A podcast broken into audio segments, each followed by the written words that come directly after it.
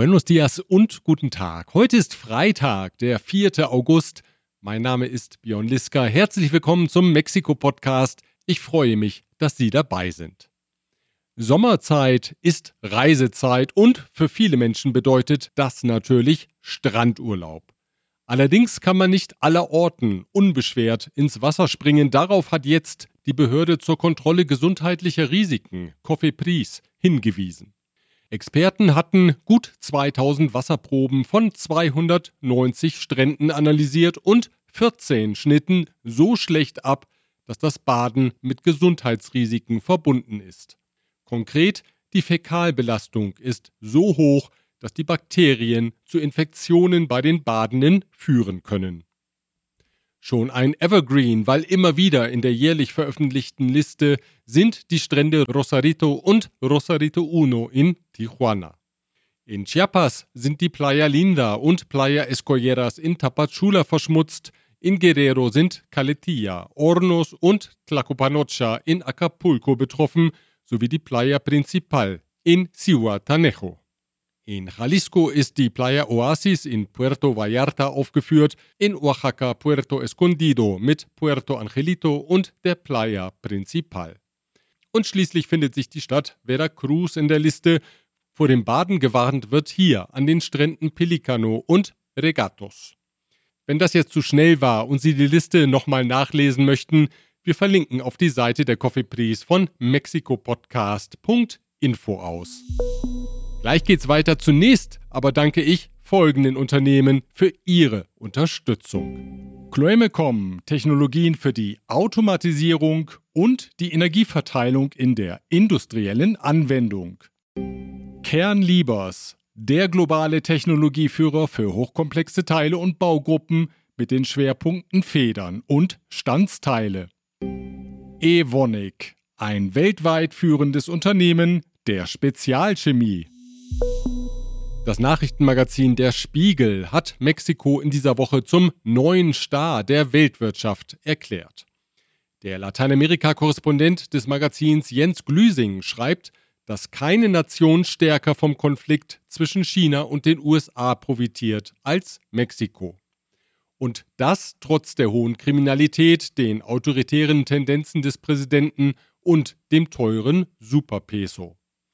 Denn die Chancen überwögen die Risiken, weil es gelte, die einstmals langen und störungsanfälligen Lieferketten durch eine Produktion in der Nähe der wichtigsten Zielmärkte abzulösen. Das ist das berühmte Nearshoring, das in aller Munde ist. Und Mexiko liegt nun mal ganz nah dran am wichtigsten Zielmarkt der Welt, den USA. Weil sich zudem chinesische Unternehmen vor einer Verschärfung des Konflikts zwischen den Regierungen in Peking und Washington absichern wollten, hätten auch sie nun ein verstärktes Interesse, im nordamerikanischen Handelsraum zu fertigen, und da sei Mexiko die erste Wahl. Voller Optimismus blicken die Vertreter der deutschen Unternehmen in die Zukunft. Der Autor zitiert den Geschäftsführer der AHK Mexiko, Johannes Hauser, mit den Worten die Bereitschaft zum Ausbau der Investitionen ist spektakulär. Martin Toscano, Präsident der mexikanischen Niederlassung des deutschen Chemiekonzerns Evonik, weist darauf hin, dass sich die Rolle des Landes in den Strategien der Unternehmen auch qualitativ verändert. Vom reinen Fertigungsstandort werde Mexiko zum Land zunehmend auch für Forschung und Entwicklung. Das sei für Firmen wie die seine ein logischer Schritt, angesichts der jungen und technisch bestens ausgebildeten Arbeitnehmerschaft und der hohen technologischen Standards. Der Artikel hilft, das mexikanische Paradox zu verstehen, warum nämlich ein Land boomt, das von der organisierten Kriminalität derart gebeutelt ist. Sie finden den Beitrag auf Spiegel Online, müssen aber ein Abonnement haben, denn der Artikel ist kostenpflichtig. Wir verlinken dorthin von mexikopodcast.info aus. Auf der Autopista del Sol in der Nähe von Chilpancingo ist José Guadalupe Fuentes Brito bei einem Attentat ums Leben gekommen. Er war Unternehmer und Koordinator des parteiinternen Wahlkampfes des Morena-Politikers Marcelo Ebrard im Bundesstaat Guerrero. Getötet wurde auch sein 20-jähriger Sohn, die Ehefrau wurde verletzt, ins Krankenhaus eingeliefert. Ein Augenzeuge des Attentats wurde von den Tätern anschließend ebenfalls getötet. Marcelo Ebrard forderte eine rasche und umfassende Aufklärung der Tat und die Bestrafung der Schuldigen. Ums Leben kam auch ein weiterer wichtiger Wahlkampfunterstützer, nämlich der dem parteiinternen Mitbewerber Adán Augusto López Hernández nahestehende Unternehmer Daniel Flores Nava aus dem Bundesstaat Veracruz. Dessen Kleinflugzeug stürzte ins Meer, die Ursache ist bisher nicht bekannt. Bei einigen Beobachtern schrillen die ersten Alarmglocken, die organisierte Kriminalität nimmt bekanntlich immer wieder Einfluss auf Wahlprozesse im Land auch die jüngsten Vorfälle könnten in diesem Kontext stehen. Eine gewalttätige Woche liegt hinter Acapulco und das mitten in der Hochsaison. Morde unter anderem an einem Unternehmer, einem leitenden Polizeibeamten und einer Studentin, Leichenfunde im feinen Punta Diamante sowie brennende Fahrzeuge und Schießereien haben die Nachrichten der vergangenen Tage bestimmt. An der Ausfallstraße Richtung Cihuatanejo brannten mehr als ein Dutzend Fahrzeuge bei einer mutmaßlich von Narcos initiierten Straßenblockade. Trotz der starken Militärpräsenz scheinen Sicherheitskräfte und Politiker überfordert. Die Gouverneurin Evelyn Salgado immerhin sagt, man arbeite an der Wiederherstellung des Friedens im Bundesstaat Guerrero. Oppositionspolitikerin Xochitl Galvez hat derweil die Sicherheitsstrategie der Bundesregierung kritisiert. Sie forderte den Präsidenten Andrés Manuel López Obrador auf, das Gespräch mit Gewaltopfern zu suchen und sich deren Vorschläge anzuhören. Mit ihr als Präsidentin werde es keine Umarmungen geben, sagte sie mit Verweis auf das bekannte Motto des Präsidenten, der Gewalt mit Abrazos, no balazos zu begegnen. Im Falle ihres Wahlsieges werde sie auf Erfahrungen der Regierung von Präsident Felipe Calderón zurückgreifen, denn der habe durchaus Erfolge im Kampf gegen die Kriminalität vorzuweisen. Das Problem sei gewesen, dass Calderón mit einer unfertigen Strategie übereilt agiert habe. Diesen Fehler werde sie nicht wiederholen, versprach Galvez. Deswegen arbeite sie bereits jetzt mit Experten an einer umfassenden Sicherheitsstrategie für das Land. Und da wir bei Strategien sind, eine ganz neue Strategie für die landesweite Medikamentenversorgung hat Präsident López Obrador am Mittwoch angekündigt. In Mexiko-Stadt soll demnach ein Lager entstehen, das Apotheken und Kliniken mit Medikamenten versorgt. Und zwar mit allen weltweit verfügbaren Medikamenten. Damit will López Obrador Engpässen in der Medikamentenversorgung vorbeugen, die es ja aktuell zumindest im öffentlichen Gesundheitssektor immer wieder gibt. Ya para darle una salida definitiva al desabasto, vamos a proponer que se tenga una especie de farmacia aquí en la Ciudad de México, un almacén con todas, todas, todas, todas las medicinas, todas, eh, todas las medicinas del mundo. Da müssen wir jetzt aber doch nochmal nachfragen. Wirklich alle, Herr Präsident? Todo, todo, todo. Hasta las medicinas más eh, específicas y eh, difíciles de conseguir en el mundo. Das ist natürlich ein großer Anspruch, der eine gut ausgearbeitete Strategie erfordert. Wie lange arbeiten Sie denn bereits an der Strategie, Herr Präsident? Ayer lo estaba yo este, pensando. Ach so, der Präsident macht eben Vorschläge in seiner Mañanera, wie es ihm beliebt. I do it my way, sang Frank Sinatra und auf Spanisch heißt das dann a mi manera. In der Mañanera-Konferenz am gestrigen Donnerstag spielte der Präsident ein Audio vor, das mit künstlicher Intelligenz produziert worden war und auf der Stimme des Präsidenten basiert. Der virtuelle Präsident sang also die spanische Version von My Way und der reale Präsident wippte dazu vergnügt mit dem Kopf.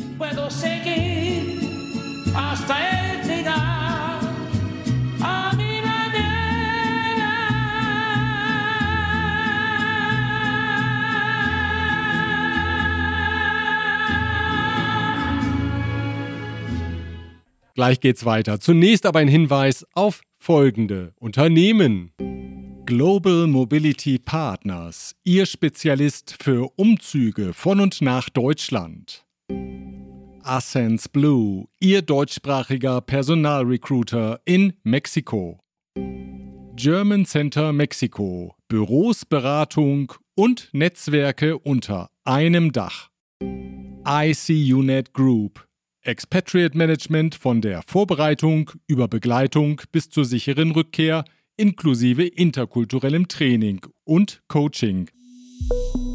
In Spaniens Hauptstadt Madrid wurde am Montag der Statthalter des mexikanischen Narkokartells Los Zeta festgenommen. Dabei handelt es sich um einen 52-jährigen Marokkaner, der von Spanien aus Mitglieder der Organisation unter anderem in die Niederlande entsandt haben soll, wo die Narcos den Hafen Rotterdam kontrollieren wollen, über den Drogen nach Europa gelangen. Bei der Festnahme des Mannes wurden 400 Kilogramm Kokain sichergestellt. Auffällig ist, dass die spanische Polizei die Festnahme mit Behörden anderer Länder vorbereitete, nicht aber mit mexikanischen Sicherheitskräften, wie aus den Worten der Polizeisprecherin deutlich wird. Se trata de una operación conjunta con la Oficina de Investigaciones de Seguridad Nacional de Estados Unidos y con la Policía Nacional de Colombia. Die Meldung passt zu einer Mitteilung der US-amerikanischen Antidrogenbehörde DEA, die jetzt auf die weltweite Präsenz der mexikanischen Kartelle hingewiesen hat. Demnach verfügen allein das Kartell de Jalisco Nueva Generación und das Kartell de Sinaloa über eine Präsenz von 45.000 Kriminellen in über 100 Ländern. Präsident López Obrador wies dies zurück und forderte die Behördenchefin Annie Milgram auf, Belege dafür anzubringen. Ojalá nos dieran más detalles que nos diga cuáles son las pruebas que tienen. Er zeigte sich enttäuscht darüber, dass die US-Seite derartige Informationen nicht vor der Veröffentlichung mit seiner Regierung abstimmt. Das sei aber keine böse Absicht der US-Regierung, so López Obrador, nur gelinge es seinem Amtskollegen Joe Biden offenbar nicht, Ordnung ins Chaos seines Regierungsteams zu bringen. No hay mala fe, presidente? No, no es que hace falta poner orden. La política es, entre otras cosas, poner orden en el caos. Auf Protest der mexikanischen Regierung war, wie berichtet, das Anbringen einer dichten Kette von Bojen in der Mitte des Grenzflusses Rio Bravo zwischen den Städten Piedras Negras und Eagle Pass gestoßen. Initiiert hatte die schwimmende Grenze die texanische Regierung.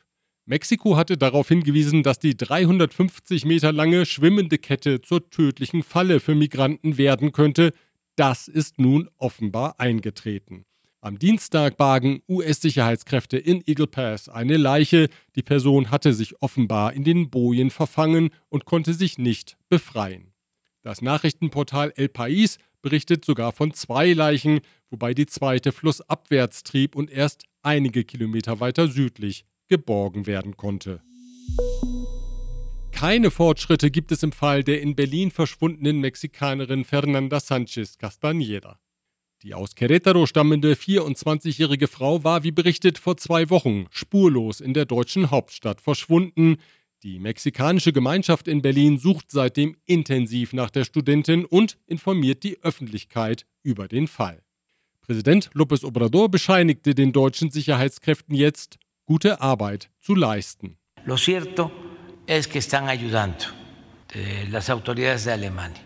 Kryptisch fügte López Obrador hinzu, es gebe neue Erkenntnisse in dem Fall, über die er aber aus Gründen der Geheimhaltungspflicht nicht sprechen könne. Y hay una situación ahí especial que no quiero dar a conocer por razones de, de prudencia, de, que tienen que ver con la secrecía de este caso. Am gestrigen Donnerstag wurde eine Interpol-Suche veröffentlicht. Damit wird die Mexikanerin nun weltweit gesucht. An diesem Samstag sind es zwei Wochen seit dem Verschwinden von Fernanda Sanchez Castaneda im Bezirk Treptow-Köpenick. Für 12 Uhr deutscher Zeit ist eine Solidaritätsveranstaltung vor der mexikanischen Botschaft in der Klingelhöfer Straße nahe dem Tiergarten geplant. Anschließend sollen dann Freiwillige zu Suchtrupps eingeteilt werden, um in den nächsten Tagen die Suche zu intensivieren. Gleich geht es weiter. Zunächst aber bedanke ich mich für die Unterstützung bei Protection Dynamica, Ihr deutschsprachiger Versicherungsmakler mit internationaler Erfahrung, seit 67 Jahren vertrauensvoll an der Seite von Privat- und Firmenkunden. Rödel und Partner, ihre maßgeschneiderte Wirtschaftskanzlei. Von wo besser Isiera, ihre Anwaltskanzlei mit einem spezialisierten German Desk. Die staatliche Universität UNAM hat ihren Studenten empfohlen, in geschlossenen, von vielen Menschen besuchten Räumen wieder einen Mund-Nasenschutz zu tragen, denn im Land komme es derzeit zu einem Ansteigen der Covid-Erkrankungen. Bei der Regierung stieß die Empfehlung auf Vorbehalte. Sie sei angesichts der aktuellen Covid-Zahlen überdimensioniert, sagte der Covid-Experte aus dem Gesundheitsministerium Hugo López Gatell. Für eine Warnung des Gesundheitsministeriums sorgt dagegen die Ausbreitung der Lepra-Infektionen im Land. 300 Fälle sind aktuell dokumentiert, so das Ministerium. Nur in vier Bundesstaaten gäbe es keinen einzigen Lepra-Fall, nämlich in Baja California, Chiapas, Sonora und Tlaxcala. Die Lepra ist eine durch Bakterien übertragene chronische Infektion. Sie ist behandelbar, die Behandlung ist in Mexiko gratis.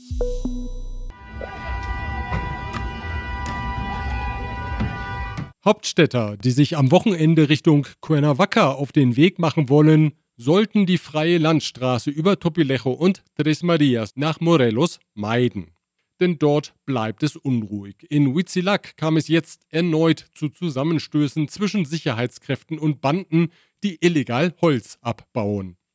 Die Sicherheitskräfte, darunter Polizisten aus Morelos und Mitglieder der Guardia Nacional, haben in den vergangenen Tagen sieben illegale Sägewerke sowie gestohlene Fahrzeuge beschlagnahmt.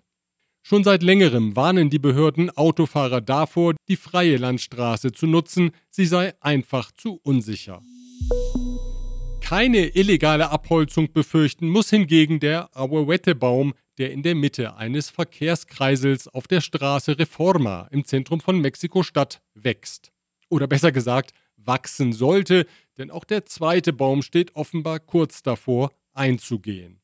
Nachdem eine Palme am gleichnamigen Kreisel erkrankt war, hatte die Stadt wie berichtet nach einer Bürgerbefragung Ahuehuete-Bäume aus Nuevo León kommen lassen. Der erste ging bereits nach einigen Monaten ein, den zweiten kann nun offenbar auch die Regenzeit nicht retten. Vielleicht ist es ja der richtige Zeitpunkt, um es doch nochmal mit einer Palme zu versuchen, dann würde auch der Name des Kreisels wieder stimmen, Glorieta de la Palma. Soweit die Informationen aus Mexiko. Bleiben Sie sich treu.